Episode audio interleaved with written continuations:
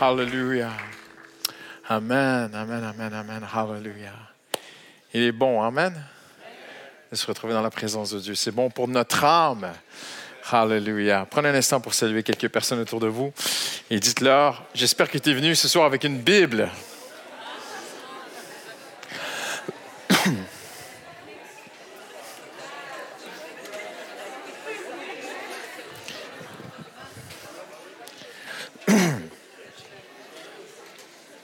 Hallelujah.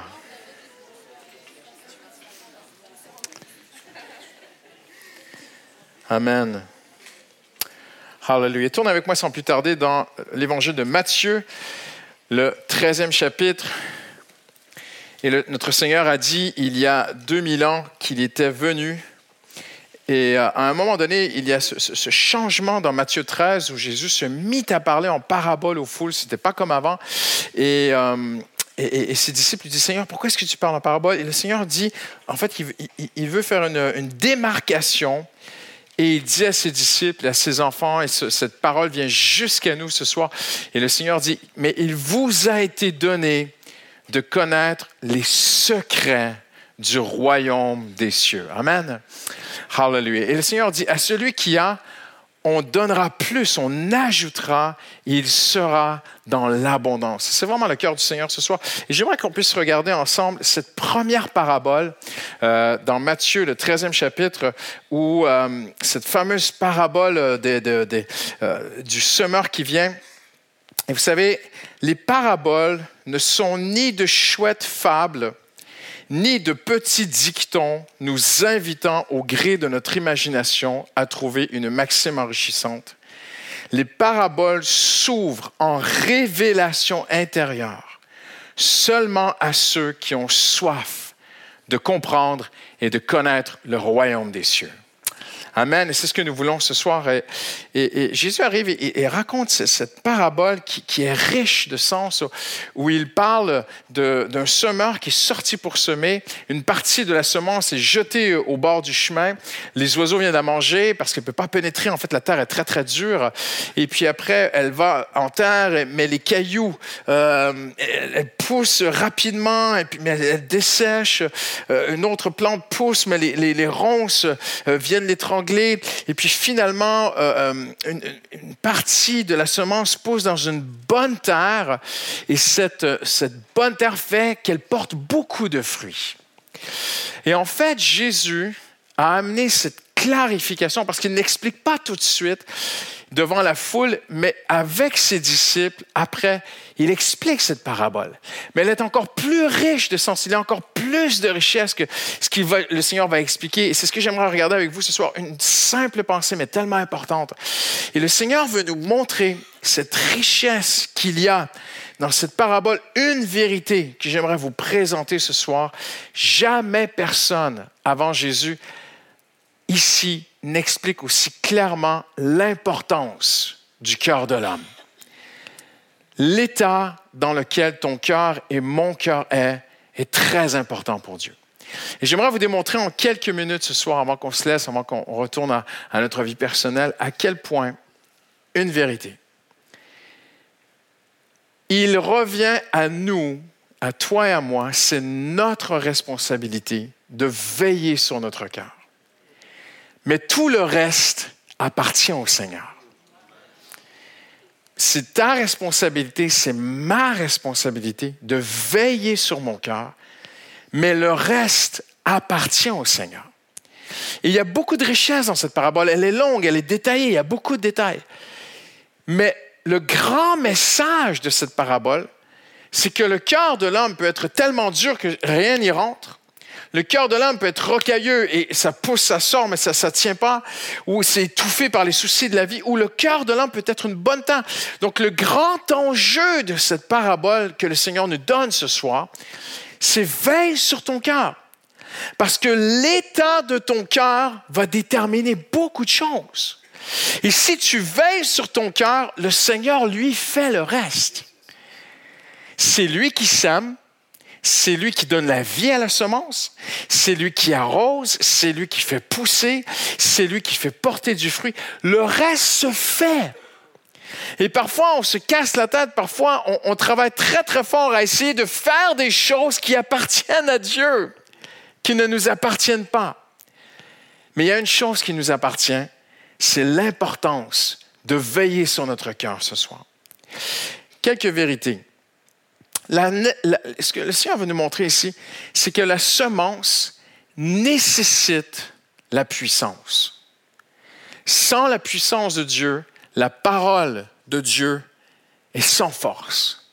La petite graine, et le Seigneur souvent présente le royaume des cieux comme une petite graine, une petite semence. Souvent, elle est présentée comme une semence. Mais la semence, sans la puissance de Dieu qui vient travailler la terre, la semence est sans puissance. Donc, la parole de Dieu a besoin de la puissance de Dieu. Mais la puissance de Dieu doit agir dans nos cœurs pour que la parole de Dieu germe, prenne vie, pousse, grandisse, porte du fruit et se multiplie. Et le Seigneur a toujours mis un accent très, très, très fort à travers la parole de Dieu sur notre état de cœur. Comme une terre, l'homme ne doit pas être livré à lui-même. En fait, ce que l'on voit dans cette parabole, le message essentiel, basique, primordial de cette parabole, c'est mon cœur ne doit surtout pas être livré à lui-même. Il est dangereux. Au final, sans l'intervention du fermier dans cette parabole, le cœur est mauvais. Il est dur, il est rocailleux, il a des ronces. La terre a besoin d'être travaillée pour que la parole soit semée, arrosée, germe, pousse, grandisse, porte du fruit et se multiplie. Quelqu'un dit Amen ce soir. Le Seigneur met énormément d'accent sur cette parabole, sur notre cœur. Et ce qu'on remarque, c'est qu'il faut absolument, dans la vie de l'homme, une intervention extérieure à lui. L'homme ne peut pas s'en tirer seul. Il a besoin d'une intervention de Dieu. Seul le Saint-Esprit peut faire cette œuvre. Seul le Saint-Esprit peut venir meubler la terre, parce que si vous connaissez cette parabole, la première chose qui nous est mentionnée, c'est que la terre est dure. Et si vous ne le savez pas, le cœur de l'homme est dur. Il a besoin d'être ramolli, il a besoin d'être attendri. On parle, on dit meubler la terre, briser la terre. Et c'est une œuvre qui est extérieure. Toi et moi, ce soir, nous avons désespérément besoin au quotidien, moi le premier, régulièrement, que le Seigneur travaille mon cœur. Que le Seigneur vienne meubler mon cœur. Nous avons besoin d'une expérience, d'une intervention qui ne vient pas de nous, elle vient de Dieu. Si le Saint-Esprit peut veiller sur ton cœur, si tu laisses le Saint-Esprit, si tu développes une sensibilité au Saint-Esprit, il va faire son travail. Et le reste va venir de source. Tu vas porter du fruit. Les ronces vont s'enlever. C'est lui qui les enlève. Les cailloux vont partir. Ton cœur va s'attendrir. Et tu vas porter du fruit et tu vas vivre à la gloire de Dieu. Donc le grand enjeu du chrétien, c'est de laisser le Saint-Esprit le travailler, d'être sensible à l'écoute du Saint-Esprit. De base, le cœur de l'homme n'est pas bon. Dans Jérémie 17, il est écrit ceci, Le cœur de l'homme est tortueux par-dessus tout. C'est très intéressant parce que dans l'hébreu, ce n'est pas du tout le mot tortueux, c'est le mot une butte. Le cœur de l'homme est une butte sur laquelle l'homme bute lui-même.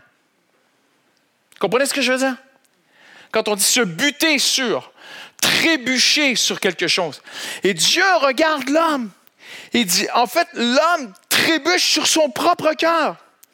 L'homme veut faire le bien, il veut avancer, il a de bonnes intentions, mais parce que son cœur est mauvais, son propre cœur, il est en chemin pour faire le bien, mais son cœur le fait trébucher, finalement, il fait le mal. C'est ce que Dieu dit dans Jérémie 17. Tourne avec moi, on va regarder ensemble. Jérémie 17, rapidement. Le verset 5. Voici ce que dit l'Éternel. Maudit soit l'homme qui se confie dans l'homme qui prend l'homme, qui prend des créatures pour appui et qui détourne son cœur de Dieu.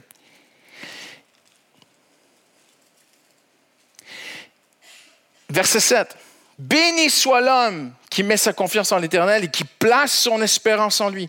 Il est comme un arbre planté près d'un courant d'eau qui étend ses racines. Il n'aperçoit pas la venue de chaleur qui vient lorsque la sécheresse, l'année vient et ces moments viennent difficiles dans sa vie. Il porte du fruit, ne cesse pas de porter du fruit. Et regardez ce qu'il dit. Le cœur est tortueux plus que tout il est incurable. Qui peut le connaître? Moi, l'Éternel, j'explore le cœur, j'examine les reins pour traiter chacun conformément à sa conduite.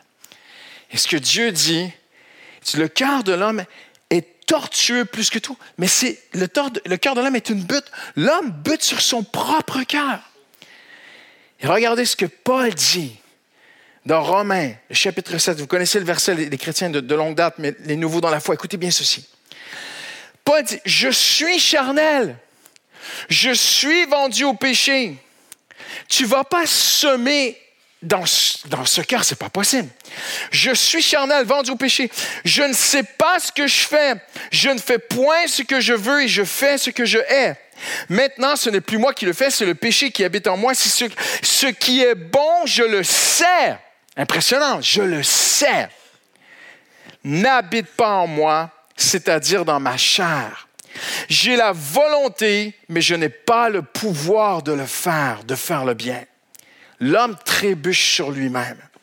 Car je ne fais pas le bien que je veux, je fais le mal que je ne veux pas. Je veux faire le bien, mais je n'y arrive pas. Le cœur de l'homme trébuche sur lui-même.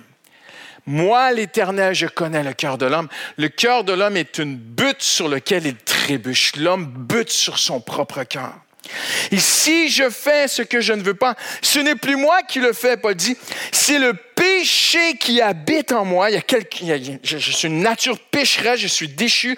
Ce que je suis en train de dire ce soir va à l'encontre de tout l'humanisme qui est autour de nous qu'on croit que l'homme est bon, que l'homme peut arriver, et à force d'efforts, l'homme va, va, va, surmonter son côté euh, mauvais. Non, le péché habite en moi. Je trouve en moi cette loi. Quand je veux faire le bien, le mal est accroché à moi. Incroyable. Je vois dans mes membres une autre loi une autre force d'attraction. Le, vrai sens, c'est une force d'attraction. Je vois dans mes membres une autre force d'attraction qui lutte contre la loi de mon entendement et qui me rend captif dans mes membres. Et son constat final, diagnostic du médecin, misérable que je suis, qui me délivrera de ce corps de mort? Et le verset suivant, gloire à Dieu, Jésus-Christ m'a libéré mais de base, d'office, le cœur de l'homme est comme cette terre dont Jésus parle. Une terre qui est dure, une terre qui est endurcie par la vie. Comment ça se fait que le tout petit enfant qui, débute dans la vie est naïf, doux, gentil, et qui, alors, 60 ans plus tard, peut devenir un papy grincheux, insupportable, qui n'aime plus les petits-enfants? comprenez ce que je veux dire? Parce que la première terre que Jésus nous présente dans cette parabole, c'est un chemin. Et un chemin, c'est une terre qui est piétinée. Combien de gens sont passés sur cette terre? Combien de gens, de, personnes sont passés, ont piétiné, piétiné, piétiné, piétiné? Des blessures dans ta vie, des choses qui sont arrivées. Les gens vont vous dire qu'ils doivent s'endurcir. Moi, j'ai vu des gens non chrétiens me dire, Pasteur, j'ai pas le choix, la vie est tellement difficile, le monde est tellement dur, j'ai pas le choix. Il faut que je sois dur. Il faut que je sois plus dur que les autres. Parce que le monde est dur. On se fait piétiner, on se fait marcher, marcher, marcher, marcher, marcher. Ou bien l'insensibilité.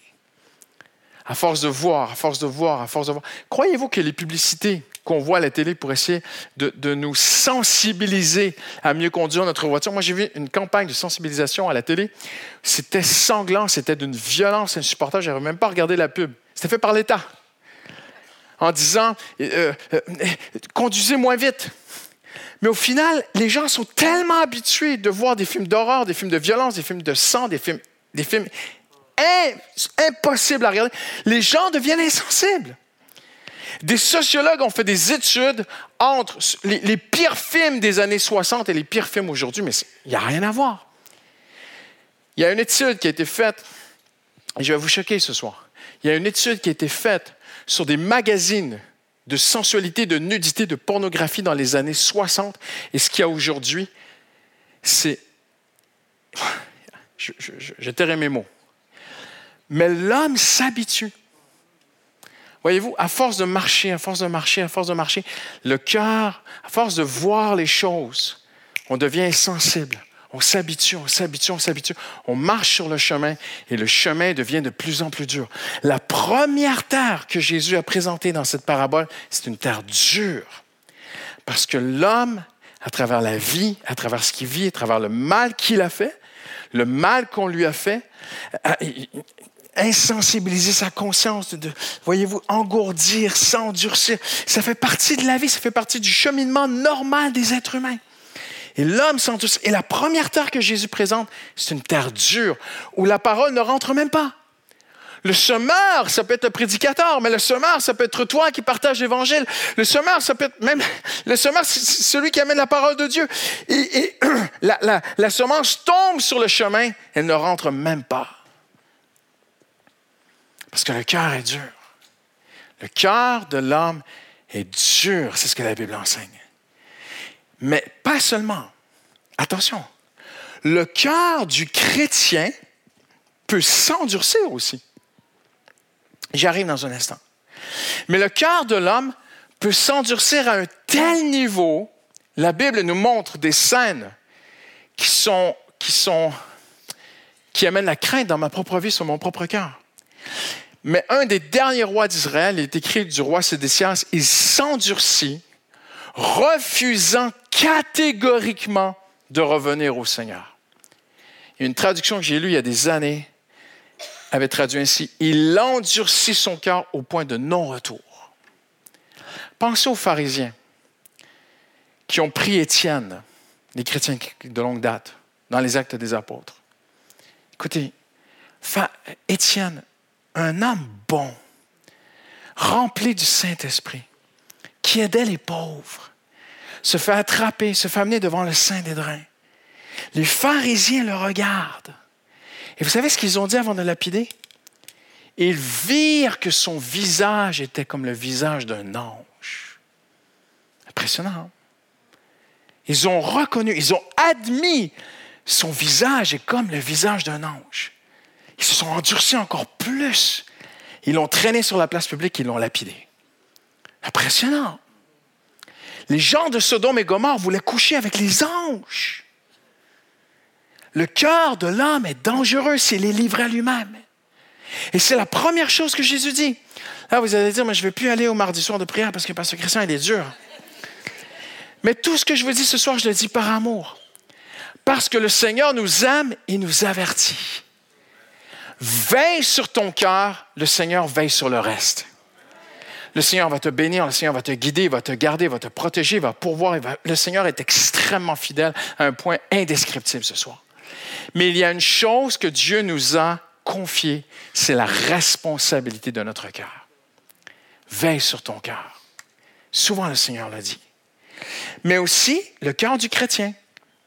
Le cœur du chrétien peut s'endurcir le cœur du chrétien peut s'endurcir à nouveau. C'est intéressant. Le mot tortueux veut dire une butte et veut dire aussi une enflure. À l'époque, quand quelqu'un était malade et tout à coup qu'il y avait une espèce de, pustulence qui lui poussait dessus, une bosse à quelque part qui lui poussait, les gens lui disaient Mais t'as une bosse qui pousse là, t'as une butte qui pousse, tu vois. Quelque chose de vivant qui est en train de sortir de, de qui pourrait te tuer. Et Dieu regarde le cœur de l'homme et dit le cœur de l'homme est comme une enflure infectée. C'est impressionnant quand même. Tu te dis, mais franchement, Dieu, après, si vous voulez discuter avec Dieu, c'est vous. Moi, j'ai décidé d'accepter la parole de Dieu comme la vérité. Mais Dieu dit que le cœur de l'homme est dangereux. Ça veut dire que si je ne fais pas attention à mon cœur, non, mais Pasteur Christian, une fois qu'on est sauvé, ça va. Écoutons, écoutons les apôtres. Tous ces faits leur sont arrivés pour servir d'exemple.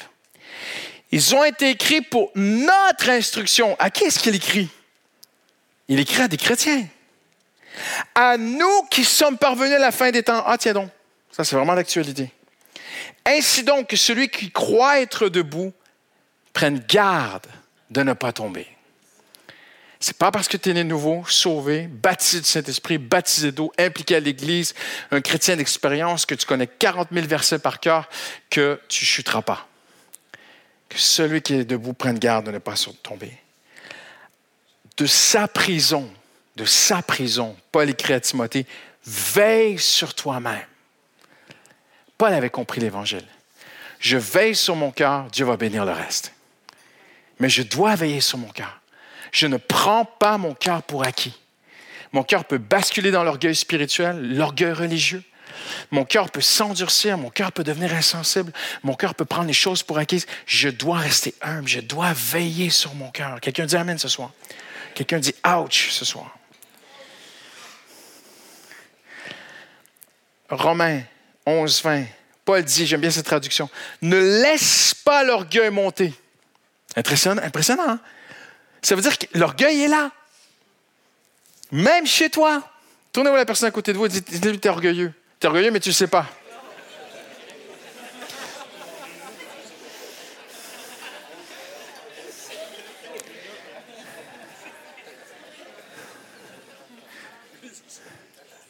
Ne laisse pas l'orgueil monter. Intéressant comme traduction. Pourquoi? Parce que l'orgueil dort en nous. La nature charnelle, elle est encore là.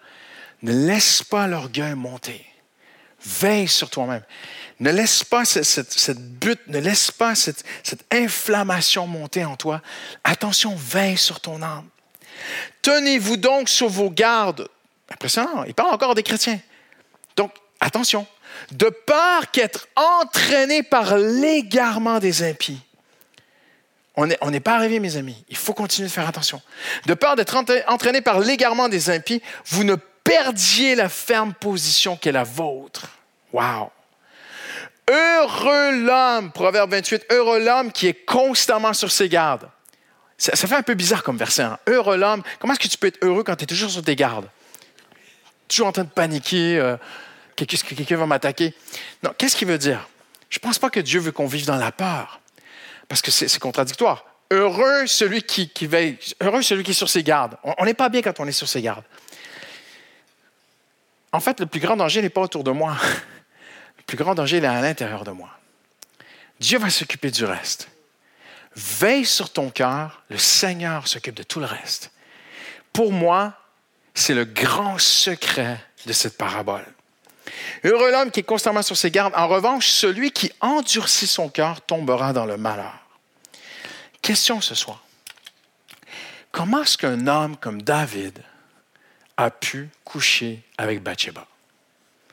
Franchement. Dieu le regarde. Il dit au prophète Samuel, j'ai trouvé un homme selon mon cœur. C'est extraordinaire. Le Messie est appelé le fils de David, quand même. David, c'est un bon homme, c'est un homme de Dieu, c'est quelqu'un. Celui qui a tué Goliath. Comment est-ce qu'on peut arriver à, être sur le, balcon de, la terrasse de son palais, voir une femme qui se baigne, la, convoiter, la faire appeler qu'elle vienne, la séduire, coucher avec elle? tombe enceinte. Ah non, qu'est-ce que j'ai fait? Faire venir le mari, saouler le mari. Va coucher avec ta femme pour cacher son péché. Le gars, il refuse. J'ai pas le choix, il faut que je le fasse tuer. Ah, les gars, faites-le tuer. Comment est-ce qu'on peut être David et faire ça? C'est pas possible, c'est pas David. La parole de Dieu demeure la vérité. Personne n'est à l'abri. Moi, personne. Moi, toi, personne. Et le Seigneur Jésus dit, attention, c'est la terre qui doit être travaillée. La, semence, elle est fidèle. Le royaume de Dieu, lui, il est fidèle. Il sera semé dans ton cœur. Il va, il va germer, il va pousser. La pluie va l'arroser. La vie du Saint-Esprit va le faire grandir. Il va porter du fruit. Il va se multiplier. Dieu est fidèle. Mais attention, il faut que je veille sur mon cœur. Vous êtes avec moi ce soir? En terminant, par amour, le Saint-Esprit nous travaille. En terminant ce soir.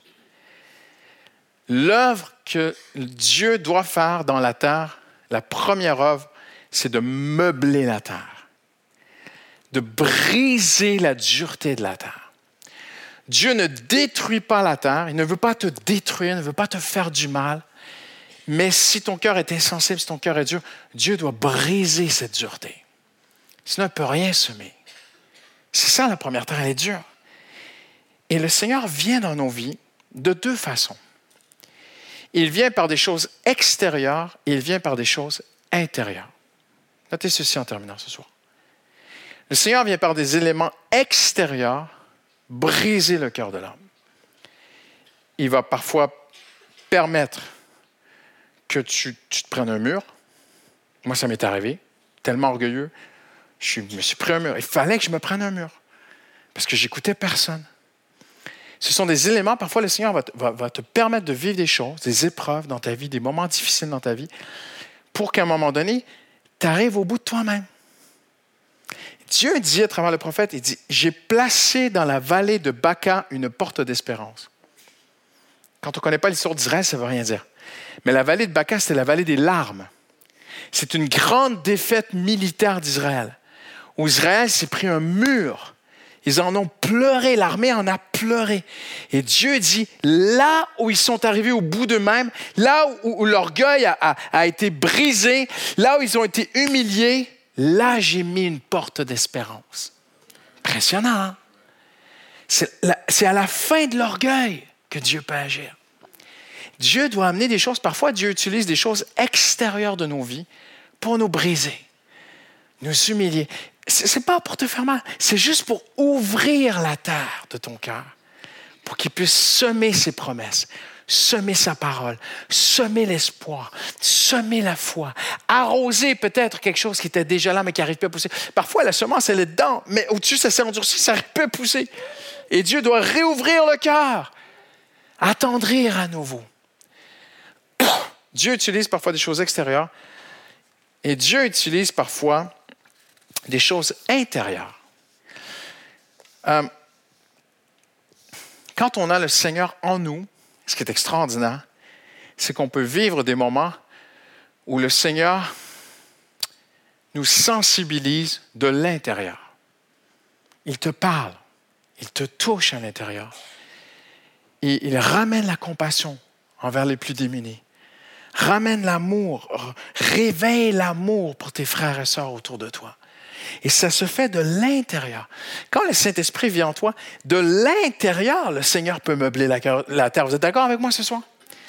C'est intéressant que Dieu dit, ma parole n'est-elle pas comme un marteau qui fait exploser le roc? Wow! On n'aime pas trop ça. Ça, c'est bon pour ton collègue qui est dur et méchant, toi. un bon verset. Mais, mais, mais parce que Dieu nous aime, parfois il doit fendre la terre. La parole de Dieu n'était pas comme une épée, aïe, à double tranchant, plus acérée qu'une épée à double tranchant, qui pénètre, qui ouvre, tu vois, qui coupe, qui fait. Et c'est un travail que Dieu doit faire en nous. Dieu utilise des choses extérieures, Dieu utilise des choses intérieures pour nous travailler, pour nous toucher. C'est très beau de voir que au jour de la Pentecôte, quand Pierre prêche l'Évangile, le Saint-Esprit vient toucher les gens d'une telle façon, avec une telle puissance. Je suis convaincu que, ce n'est pas parce que Pierre prêchait fort ou qu'il était éloquent. Je suis convaincu que c'est la puissance du Saint-Esprit. Et le Saint-Esprit a touché des gens, pas tous, hein, certains se moquaient. Comment tu peux voir? Là, tu as un très, très bon exemple, le jour de la Pentecôte, des extrêmes. Les extrêmes se rencontrent et se côtoient dans les rues de Jérusalem le jour de la Pentecôte. Certains se moquent des chrétiens qui parlent en langue. Ils sont ivres le matin. Et d'autres, la Bible dit, furent coupés au cœur en grec. Ah! Ils viennent voir les apôtres et disent, Que ferons-nous pour être sauvés? C'est extraordinaire. Moi, je rêve du jour où on n'a plus à courir après les pécheurs, c'est les pécheurs qui nous courent après pour être sauvés. C'est ça un réveil. Non? Franchement, alléluia. Et le Saint-Esprit vient, et la Bible a dit, pourquoi ils furent coupés au cœur? Parce que leur cœur était dur. Et le Saint-Esprit vient, fla!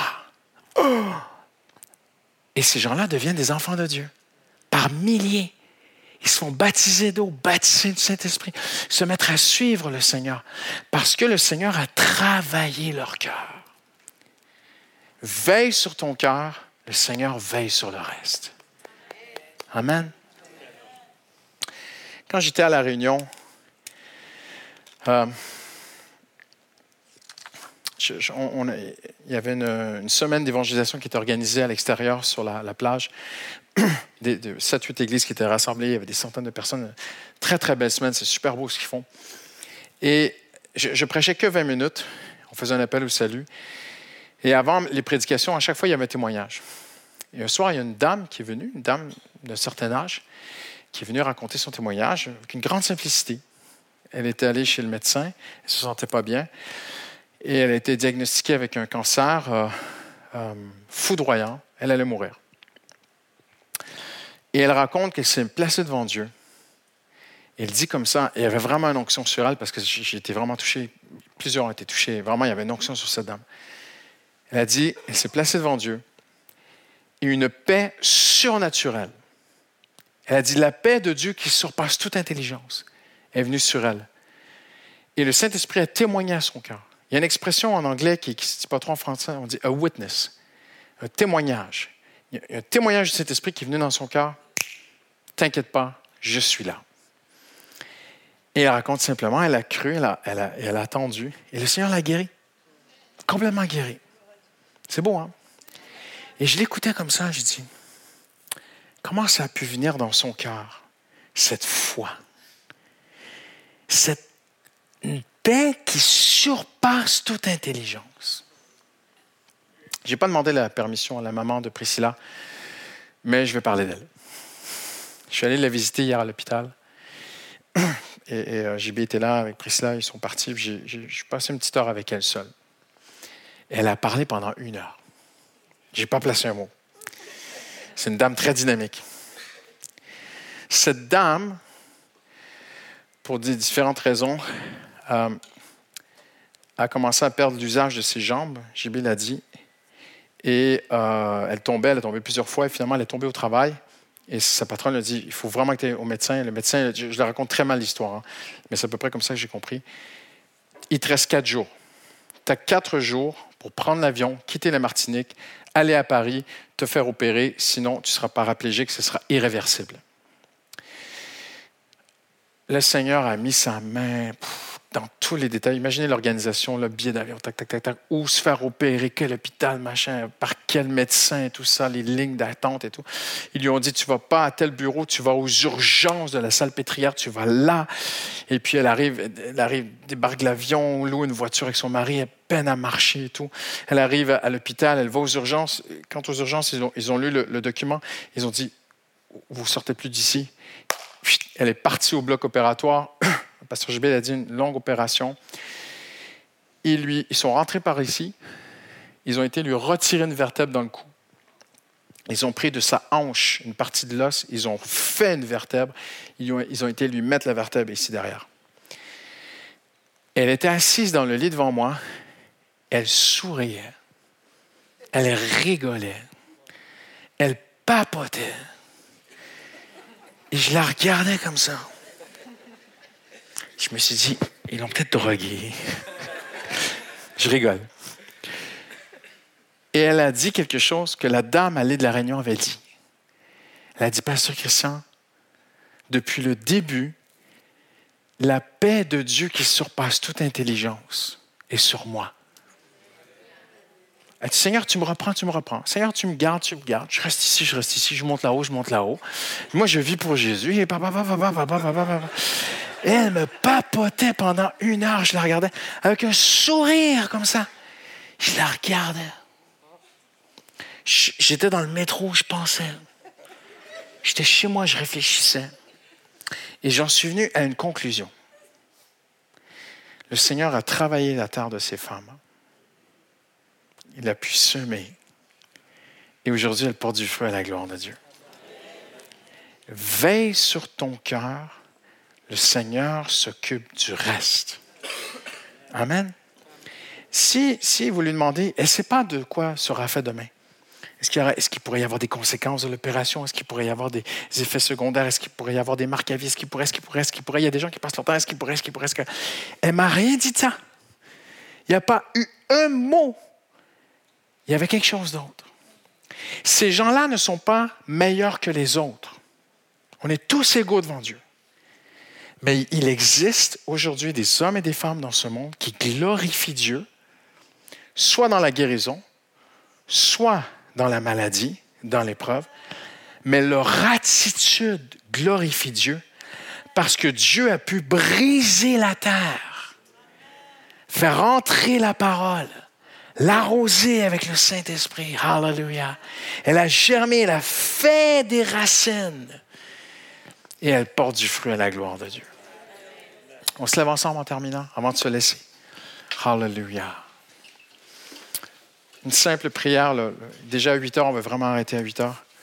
Hallelujah. On, tourne nos cœurs vers le Seigneur dans une grande simplicité, sans musique, sans rien.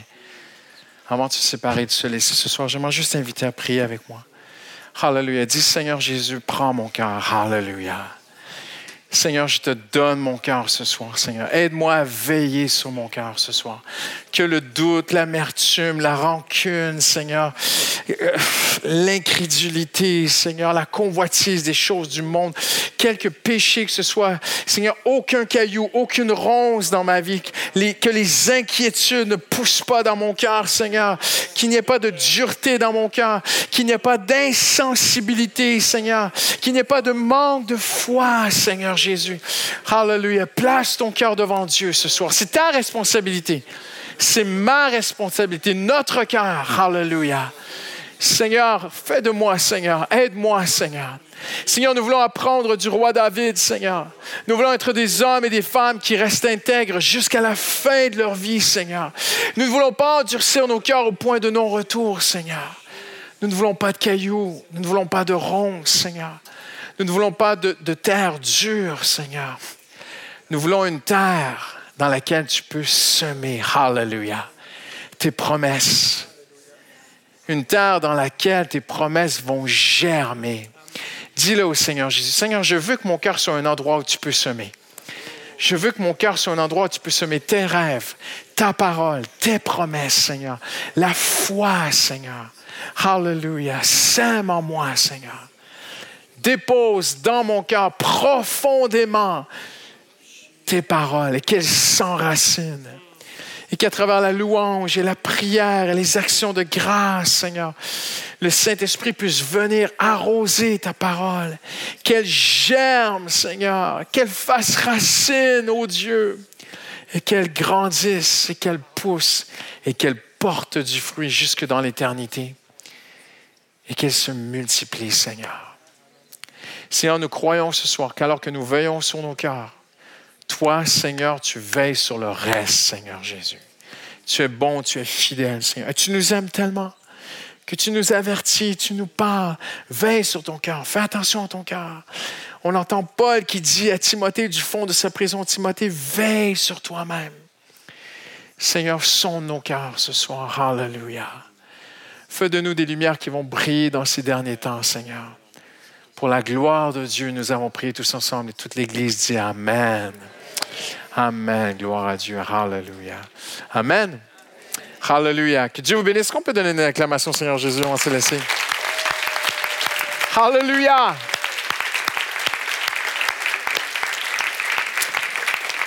Amen.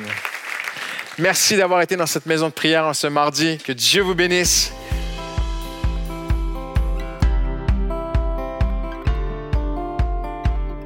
Merci d'avoir écouté le podcast de l'Église Paris Métropole. Retrouvez toute notre actualité sur notre site monégliseaparis.fr et sur nos réseaux sociaux Instagram, Facebook et YouTube Église Paris Métropole. À bientôt!